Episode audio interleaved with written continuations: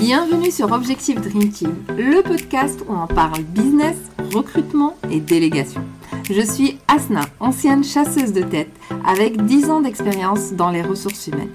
Et ma mission avec ce podcast, c'est de t'aider à créer ta Dream Team, ton équipe de rêve, celle qui va te permettre de faire décoller ton business et atteindre tes objectifs, même les plus ambitieux.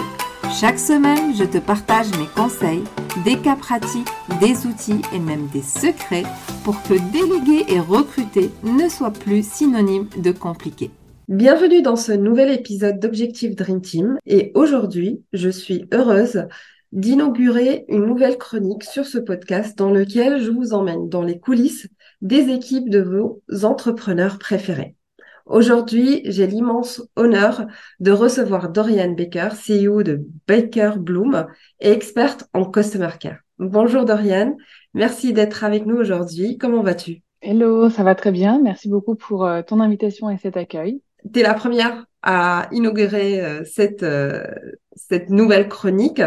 Et avant de commencer, est-ce que tu peux nous parler un peu de ton business Baker Bloom? Oui, alors euh, Baker Bloom, c'est une entreprise euh, de formation en, en relation client, donc en customer care, donc euh, qui va former des entrepreneurs à gérer eux-mêmes leur, leur customer care, leur relation client au sein de leur entreprise.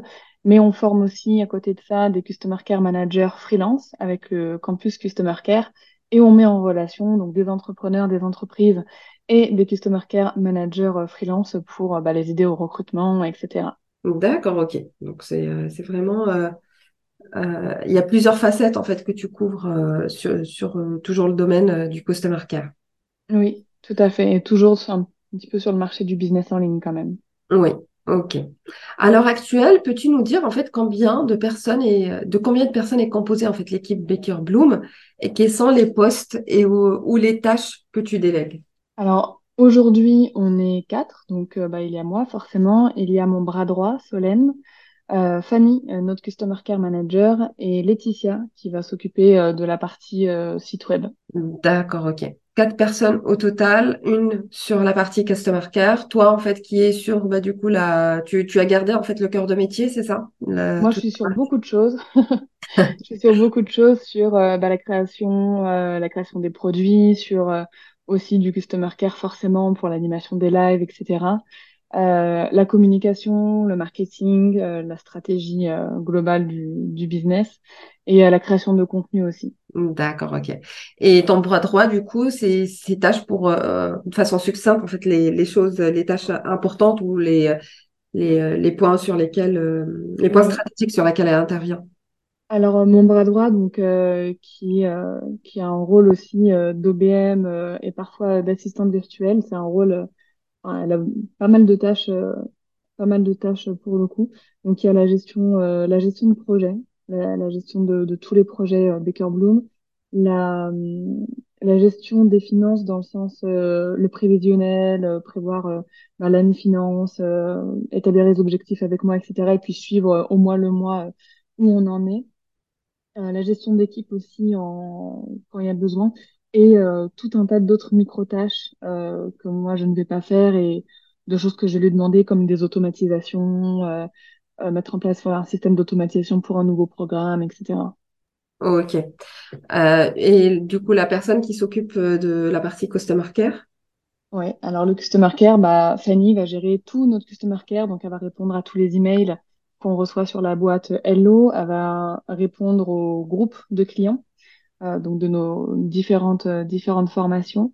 Elle répond aussi dans les DM Instagram sur le campus Customer Care et elle va euh, m'épauler un peu dans la pédagogie, dans la, la correction des dans la correction des, des, travaux pratiques et des examens pour les membres justement du campus Customer Care aussi.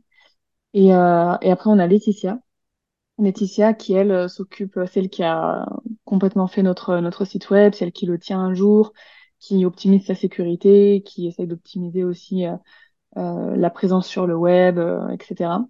Et euh, c'est elle qui est en charge dès qu'il y a besoin de créer une nouvelle page, besoin de faire des modifications, etc. C'est c'est elle que revient toutes les tâches vraiment liées de près ou de loin au site web. D'accord. Exclusivement le site web, pas la, la partie la plateforme de formation. Non, ouais, que le site web. ok. Ok, maintenant qu'on a une, une, une, belle vue, une belle vision en fait de ton, entreprise actuelle, je te propose de remonter un peu dans le temps et revenir euh, tout au début de la création de ton équipe. Est-ce que tu peux nous raconter comment s'est passé la première fois que tu as délégué et euh, les raisons en fait euh, ou les challenges que tu passais dans ton, dans ton business et qui t'ont poussé en fait à déléguer? Bah, justement, euh, la première personne à qui j'ai délégué, je crois que c'est Laetitia, euh, parce que euh, bah, j'avais besoin de faire refaire mon site web que j'avais fait moi-même, donc qui n'était pas du tout optimisé parce que c'était pas mon métier. et j'ai délégué la première fois cette tâche de, de la refonte du site web parce que c'était pas mon job, parce que ça prenait énormément de temps et je voulais pas investir ce temps dans cette tâche. Donc c'est pour cette raison que j'ai délégué la première fois surtout euh, tout ce qui était création de site web. D'accord, ok. Et du coup, euh, les, euh, les autres, comment ça s'est passé en fait, les, tes décisions de à chaque fois de déléguer, comment ça s'est passé et comment, on va dire à chaque fois, quelle est la, la problématique que tu as rencontrée qui, qui t'a poussé en fait à dire, ok, bah là il faut que je trouve une personne? Alors à chaque fois, c'était dès que j'avais une tâche que je faisais mais qui n'était pas dans ma zone de génie, et qui me prenait trop de temps et qui m'empêchait de faire des tâches justement qui étaient dans ma zone de génie, euh, je les déléguais. Donc ça a commencé par les travaux euh, sur, euh, sur le site web. Ensuite, ça a été la gestion de mon compte Pinterest et à peu près au même moment, la délégation de la rédaction des articles de blog sur mon site. Donc ça, c'était 2020-2021 à peu près. D'accord. Ensuite, euh, on a, on a eu la, bah, mon bras droit euh, à ce moment-là où j'avais vraiment besoin de quelqu'un pour m'épauler pour euh, tout ce qui était intégration en fait, voilà, intégration de mes idées, euh, intégration de, de, tout ce dont j'avais besoin dans, dans le business, que ce soit au niveau structure, organisation, finance, mise en place, etc. Mm-hmm. ensuite, j'ai délégué le content management à un niveau beaucoup plus élevé. donc, il y a eu une seule freelance pour gérer tout le contenu. Aujourd'hui, euh, ce poste n'existe plus depuis euh, peu de temps euh, parce que j'avais besoin de reconnecter avec mon contenu et pour des raisons économiques aussi. Parce que la délégation, à un moment donné, ça coûte, ça coûte cher aussi. Puis, bah voilà, en suivant les finances, etc., il y a des moments où il faut savoir step back un petit peu pour, pour assurer un peu plus de sécurité pour, pour le futur, en fait. D'accord, ok. Et euh, du coup, en termes de sentiment, comment tu t'es senti la première fois que tu as délégué? Est-ce que est-ce que tu avais des, craintes, des peurs ou peut-être des euh, une peur en fait de faire la mauvaise décision? Comment en fait euh, ta première délégation s'est passée et, le sentiment qu'il y avait derrière? ça s'est très bien passé et c'était vraiment du soulagement. À chaque fois que j'ai délégué, il y avait vraiment ce côté soulagement de pouvoir me décharger euh, mentalement et au niveau de mon temps aussi, euh, bah, de tout un tas de, choses à faire. Donc à chaque fois, ça a été vraiment de ce, sentiment-là. Ok. T'avais pas d'idée reçue sur la délégation avant de, se lancer en fait euh, dedans? Et Pas du tout. Non, pas du tout. Pas du tout. Après, ça vient, ça vient peut-être de mon passé de, manager aussi, parce que j'étais manager d'équipe, d'équipe customer care dans une boîte de cosmétiques avant d'être entrepreneur. Oui. Donc, j'avais déjà fait plein de fois des recrutements, je savais à peu près comment cerner les bons profils pour, euh, pour, euh, bah, pour déléguer certaines tâches, etc. Donc vraiment, euh, jamais aucune appréhension.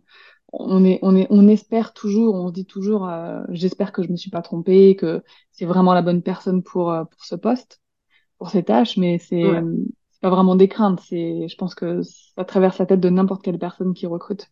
Oui, c'est normal. Du coup, est-ce que tu peux nous partager ton process de recrutement? Comment tu te prends concrètement quand tu, cherches à déléguer une prestation ou euh, euh, pardon, une tâche ou un poste à un prestataire? Alors, j'ai deux, deux process. Le process, j'ai pas le temps. Celui-là, c'est euh, je demande à tous mes, mes amis entrepreneurs, je cherche telle personne avec telle compétence. Est-ce que vous avez quelqu'un à me recommander? Euh, c'est ce qui s'était passé pour euh, ma content manager, par exemple, où euh, vraiment le recrutement il a été fait par recommandation. Et quand j'ai besoin de vraiment faire un recrutement de zéro, comme je l'ai fait pour mon bras droit ou comme j'avais fait pour mon alternante, parce que j'avais une alternante aussi sur l'année 2022-2023, j'ai un, je fais une annonce en fait, une annonce sur mon site internet, vraiment bien détaillé. Ensuite, il y a un formulaire de recrutement. Dans ce formulaire, il y a tout un tas de questions qui concernent bah, le poste en question. Et il y a aussi des questions éliminatoires, ce qui me permet de trier les candidatures en fait et de voir qui je vais recevoir en entretien. en règle générale, je prends toujours 10 entretiens maximum par, par recrutement, ce qui me permet de vraiment sélectionner les meilleurs profils selon les réponses au formulaire. Ensuite, bah, c'est la réalisation euh, d'un entretien avec euh, à l'intérieur encore un autre process euh, et des questions voilà, réfléchies pour cet entretien-là. Et à la fin des entretiens, bah, c'est vraiment me décider par rapport à la personne que je veux choisir. D'accord, ok. Donc, et le, ça, c'est le process que tu as fait pour, pour ton équipe actuelle, à part le content manager qui était par, via la recommandation? Ouais, ouais, content manager par la recommandation, mon bras droit avec ce, ce process-là, l'apprenti aussi. Euh, et Laetitia, euh, pour le coup, euh, ma première délégation, c'était pas euh, du tout une annonce, ni même pas recommandation, c'était quelqu'un que je suivais sur Instagram et euh, dont le, le, le contenu, l'énergie, etc. me parlait beaucoup. Donc je l'ai contacté directement sur Instagram en lui disant, ah bah voilà, j'aurais ça à faire, est-ce qu'on peut échanger dessus? Ça s'est bien passé et ça s'est fait comme ça. D'accord, ok. Là, aujourd'hui, avec euh, le recul que tu as, est-ce qu'il y aurait euh, euh, des erreurs à nous partager, à ne pas faire en fait quand on cherche à déléguer, que tu as pu faire ou que, tu, as décelé, même si tu l'as, les as pas fait, et que bah, du coup pour sensibiliser un peu notre audience sur cette partie-là? Ouais, il y aurait, au moins trois erreurs, je pense que je pourrais communiquer.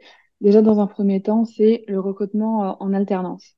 Le recrutement en alternance, euh, ça, on le sait la plupart du temps avant de, le faire, qu'on accueille en alternant euh, pour l'aider, pour l'accompagner lui d'abord dans son apprentissage, etc.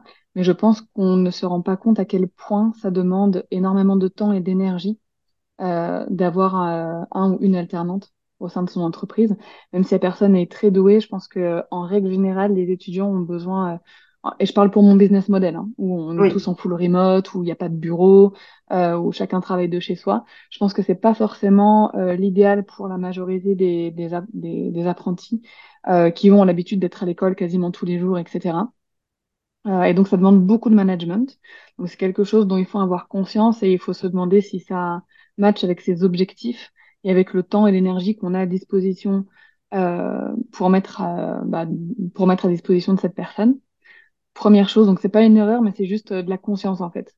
Oui, Avoir conscience, de, ouais, de, de, vraiment ce que ça représente de prendre euh, un ou une alternante, parce qu'il y a les aides, etc.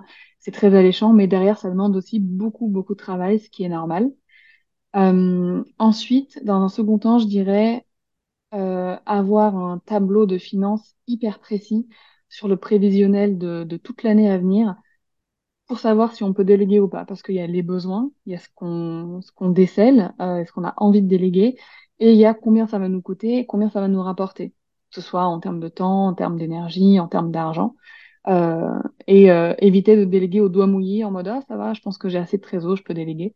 Euh, vraiment prévoir le truc, se dire ok bah telle personne va me coûter tant par mois, j'étale ses dépenses jusqu'à la fin de l'année. Est-ce que jusqu'à la fin de l'année il y a assez de trésor qui rentre, il y a assez de CA qui rentre pour pouvoir payer cette personne jusqu'à la fin de l'année ou même plus?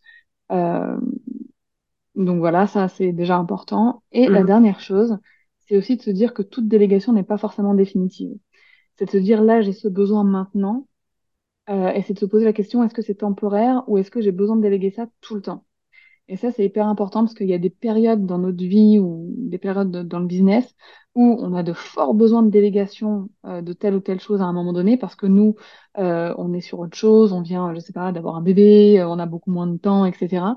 Mais est-ce que cette délégation doit être permanente? Ça, c'est vraiment la question qu'il faut se poser et je pense qu'il faut faire le point au moins une fois par trimestre sur euh, bah, toutes les dépenses du business, que ce soit pour les ressources humaines ou pour les outils, et de se dire est-ce que j'ai toujours besoin de euh, toute la délégation, de tous les outils, de, de, de, toutes les dépenses actuelles? Et sinon, comment je peux les optimiser, comment je peux euh, faire évoluer des postes, comment euh, voilà. C'est vraiment se poser régulièrement ces questions et pas juste. ça, c'est peut-être une, une, erreur que j'ai pu faire régulièrement. Après, il y a des, il y a des personnes à qui on, avec qui on peut faire cette erreur parce qu'elles ont, euh, elles ont tout ce qu'il faut pour prendre cette charge. Mais il y a vraiment ce côté de euh, vouloir se décharger mentalement de tout et de refiler le bébé et ensuite euh, de laisser, euh, de laisser la personne gérer et, euh, et de se dire, OK, là, c'est bon, je ne, je ne regarde plus, c'est bon, euh, ça va être tout le temps comme ça et je, et je vais être déchargée de ça tout le temps. Alors qu'en fait, euh, je pense qu'il faut vraiment réviser régulièrement ces, ces délégations. Donc là, je parle qu'on délègue à des freelances. Bien évidemment, quand on a des salariés, c'est encore autre chose, c'est différent. Parce qu'on peut pas faire évoluer les postes, on peut pas euh, Oui. diminuer ou augmenter les heures comme ça, euh, etc. Ça, ça, c'est beaucoup moins flexible pour s'adapter aux besoins d'un d'un business en ligne en pleine croissance, par exemple. Mhm. Euh, parlant en fait de par rapport à ton équipe aujourd'hui, c'est c'est plutôt des freelances ou, ou tu as des salariés dans- au sein de ton équipe?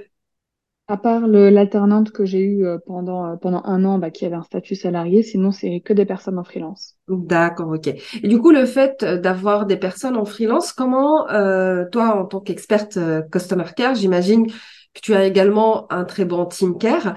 Euh, comment ça se passe en fait? euh, comment tu l'as mis en place au sein de ton équipe, sachant que c'est des prestataires? Euh, Parce que quand c'est des collaborateurs, pareil, c'est différent euh, des salariés. Euh, toi, comment tu as mis en place cette partie-là de team care et, euh, et comment ça se ça se représente en fait au sein de ton équipe? Hmm.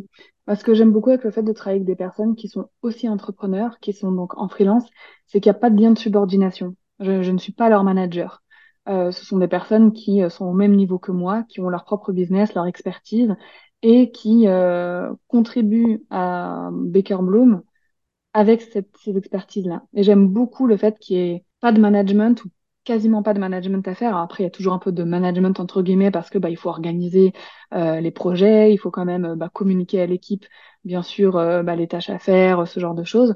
Mais il n'y a pas ce côté, euh, voilà, il y a vraiment une, sorte de relation d'égal à égal et de confiance qui, moi, me plaît beaucoup. Et c'est pour ça que je pense que je suis pas du tout prête à avoir encore des salariés parce que j'aime les personnes voilà qui qui participent à mon business mais qui gèrent aussi eux-mêmes leur propre business et qui savent donc ce que c'est aussi euh, les challenges qu'on rencontre etc Euh, au niveau du team care donc bah tous les freelances sont libres de travailler euh, quand ils veulent euh, pour faire les tâches euh, les tâches qu'ils ont à faire dans dans dans mon business bien sûr.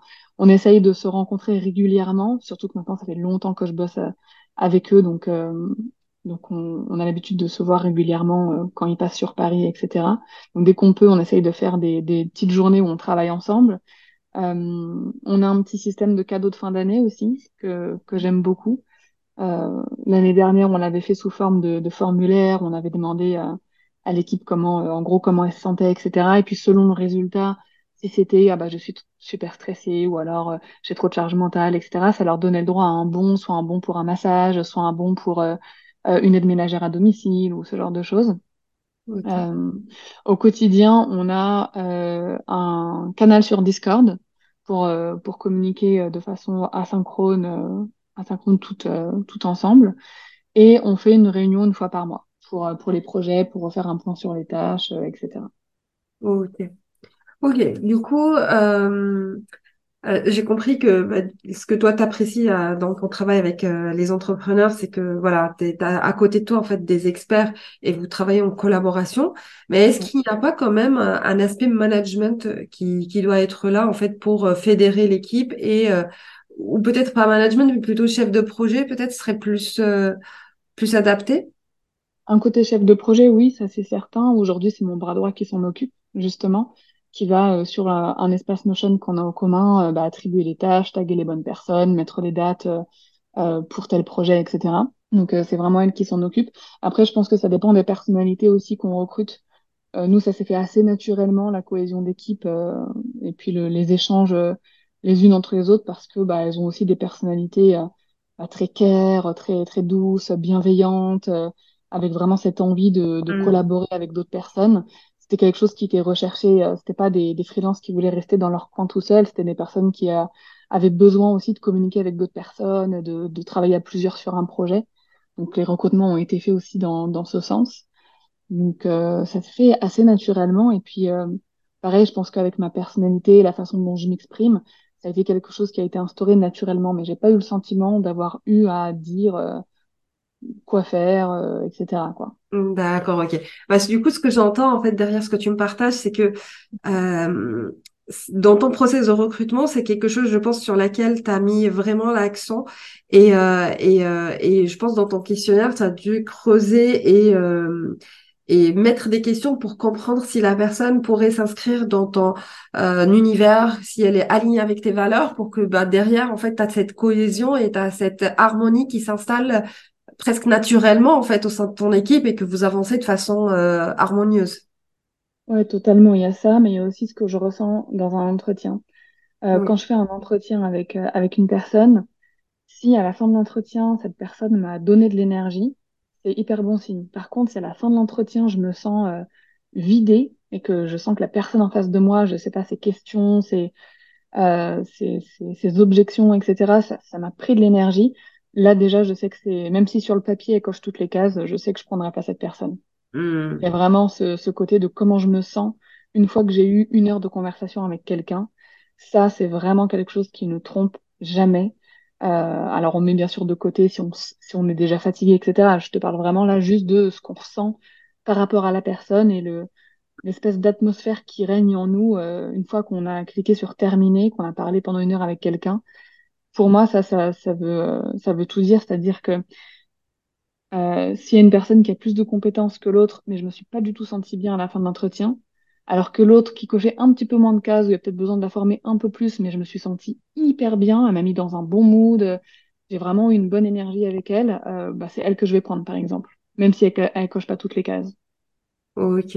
Ouais, c'est euh, ouais, c'est ce qu'on a, ce qu'on dit en fait, c'est la partie feeling. En fait, il y a le savoir-faire, il y a le savoir-être, et il y a aussi le feeling en fait euh, qu'on a pendant pendant l'entretien qui est très important parce qu'on peut avoir une personne très compétente devant nous, mais si elle euh, il n'y a pas ce feeling en fait, comme tu as dit, euh, si euh, on se sent vidé en euh, pendant juste une heure d'échange, on n'ima- on n'imagine même pas en fait travailler avec elle euh, sur du long terme. c'est ça exactement. Ok. Du coup, euh, est-ce que tu as des, des conseils à partager euh, pour justement créer autour de soi une équipe engagée euh, dans le succès de, de son entreprise et avec qui ça se passe bien sur le plan humain et bah, du coup managérial qui, qui va de soi en fait derrière? Ouais. Quelque chose qui est très important, c'est partager sa vision et partager la mission de son entreprise.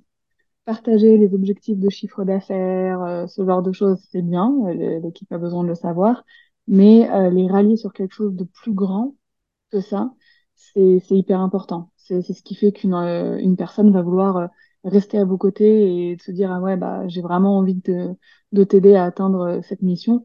Nous chez Baker Bloom, c'est de faire en sorte que demain toutes les entreprises du monde, au moins de francophonie, euh, traitent bien leurs clients, diffusent de la bienveillance et rendent heureux heureux leurs clients, leur audience, etc. C'est quelque chose auquel on aimerait arriver. Euh, pour- par rapport au campus Customer Care, c'est aussi de participer au, à l'empowerment féminin, au développement euh, des femmes et à l'épanouissement des femmes à travers euh, leur vie professionnelle. Et donc, tu vois, partager ça, c'est beaucoup plus grand que, ah bah, on, là, dans cette session de formation, on aimerait accueillir 40 personnes, Hmm. tu vois? Euh, c'est vide, ça, ok, 40 personnes, super, mais pourquoi? Bah, justement, et puis là, il y a la vision, il y a la mission, il y a l'ambition qui rentre en compte, et c'est autour de ça qu'on qu'on fédère une équipe, pas autour, euh, euh, de, du, de la rentabilité, du CA, etc., même si ça compte un peu, bien évidemment, mais c'est surtout autour de euh, bah, où est-ce qu'on veut aller avec notre entreprise, en fait. Ok. Et c'est quelque chose que tu fais régulièrement? C'est quelque chose que je fais régulièrement, assez, alors c'est pas programmé, hein, mais c'est assez instinctif quand on, on en parle en réunion, etc. On partage aussi les témoignages clients, les, euh, les retours clients de ce qui s'est passé pour des, les Customer Care Managers. Ah bah, une telle a trouvé un, euh, une super mission, elle est trop contente. Euh, On parle au cas par cas de nos clients euh, quand il leur arrive de, de super choses ou quand ils ont des difficultés. Euh, ça, c'est quelque chose qu'on fait très souvent aussi avec ma Customer Care Manager. On va vraiment euh, parler au cas par cas de, de, de nos clients pour bah, aller les recontacter, leur envoyer un message de motivation, ou les relancer, etc. Donc on, on surpersonnalise la relation en même temps. Et c'est ce qui fait que euh, bah, l'équipe se dit, ah ouais, on fait vraiment les choses euh, jusqu'au bout euh, pour les gens qui nous font confiance. Et euh, ça se fait assez naturellement, en fait. mais c'est quelque chose que dans tous les cas, il faut faire quand on recrute une nouvelle personne. Ça, c'est hyper important. D'ailleurs, dans le recrutement, j'ai oublié d'en parler, mais on a aussi un process d'onboarding qui Mhm. est hyper important parce que l'onboarding de- de- d'un d'un nouveau collaborateur, c'est essentiel pour que tout se passe bien par la suite. On a une page Notion où justement on a tout ça qui est expliqué. Notre mission, notre vision, il y a qui dans l'équipe, qui fait quoi, euh, où trouver telle information, euh, quelques vidéos de formation aussi sur les tâches, etc. Par où commencer, euh, les, liens pour la boîte mail, pour les outils dont ils ont besoin, etc. D'accord, ok. Du coup, cette partie-là, onboarding, ça t'a pris combien de temps en fait pour la mettre en place? Est-ce que tu l'as mis en place dès le départ ou, ou c'est quelque chose en fait que bah, du coup que qui s'est mis en place au fur et à mesure avec le temps? Tu l'as alimenté? Comment euh, comment ça s'est passé en fait? Parce que souvent, je te pose cette question parce que souvent en fait on ne sait pas euh, comment en fait euh, mettre en place cette partie-là onboarding, qu'est-ce qu'on met dedans? Et parfois pour certains entrepreneurs débutants, il- ça ça apparaît en fait tellement euh, grand qu'on ne sait pas en fait par quel bout euh, commencer. Euh, cette partie onboarding, je l'ai mis en place dès mon premier gros recrutement avec, euh, avec mon bras droit. Oui. Ensuite, on l'a fait pour euh, la content manager, pour l'apprenti. Et ouais, depuis qu'elle est là, on a seulement fait ces recrutements. Mais euh, ouais, dès, dès le, gros, le premier gros recrutement que j'ai fait, euh, je l'ai mis en place. D'accord. Ça t'a pris beaucoup de temps pour le mettre en place? Pas vraiment, en fait. euh, Enfin, c'était sur une page Notion aussi. J'ai plus trop de souvenirs, mais c'est que ça n'a pas dû euh, être tant un, tant quelque chose de, de- d'embêtant ou voilà de, de gros comme ça. Je l'ai fait un peu en même temps euh, que de faire la fiche de poste euh, Hmm. en parallèle pour que tout soit tout soit déjà prêt, mais ça prend forcément un petit peu de temps parce qu'il faut mettre un maximum d'informations à disposition de, de nouvelles personnes qu'on recrute. Oui. Mais ça prend ça prend pas plus de quelques heures, quoi. Ok. Ok. Du coup, pour toi, un bon onboarding, qu'est-ce qu'il doit avoir dedans? euh, toutes les informations dont la personne a besoin. Toutes les informations dont elle a besoin, que ce soit sur le business, sur la cible, après ça dépend quel poste euh, on recrute, euh, sur la mission, la vision, comme je l'ai dit, mais aussi tous les outils dont elle a besoin, les accès, les mots de passe, les liens pour aller chercher telle ou telle information. Enfin, vraiment, il faut pas omettre une seule information parce que déjà, ça rend l'onboarding autonome. Ça évite, nous, en tant qu'entrepreneurs, d'être sursollicités. Euh, faut faire un appel aussi. Pour moi, c'est hyper important, surtout quand on est en full, en full remote. Mhm. Euh, un appel d'onboarding pour que bah, le nouveau collaborateur puisse poser toutes ces questions, etc. Mais vraiment, euh, ça va dépendre de chaque poste, donc je peux pas te dire exactement Oui. qu'est-ce qu'il doit y avoir dedans, mais toutes, toutes, toutes les informations, tous les éléments, le moindre détail dont la personne va avoir besoin pour bien faire son travail. Parce que c'est ça, hein, l'enjeu d'un bon onboarding. Euh, plus l'onboarding est complet, plus la personne va avoir tout ce qu'il lui faut à disposition pour bien travailler pour vous, en fait. Oui. Donc, moi, je dirais, en fait, pour la partie onboarding, il y a une partie commune que tout le monde doit avoir. Ça veut dire ce que tu disais, en fait, la vision, euh, le Mm. client, la problématique, les services, etc. pour prendre connaissance, en fait, du business, comment il fonctionne, à qui il s'adresse, c'est quoi sa vision, c'est quoi ses valeurs, pour s'identifier au plus, en fait, à, à, à l'entreprise et, et comprendre, en fait, euh, les enjeux. Euh, et après, euh, en fonction de chaque poste, en fait, les, les process euh, qui, qui sont en lien et, euh, et du coup, les, les outils, les mots de passe qui vont être nécessaires pour prendre en main le poste. C'est ça. Ok, bah merci beaucoup en fait pour tous ces conseils et toute cette valeur que tu nous as partagée aujourd'hui. Avant de terminer, est-ce que tu peux nous parler de tes projets avec Baker Bloom pour les mois à venir, les années à venir?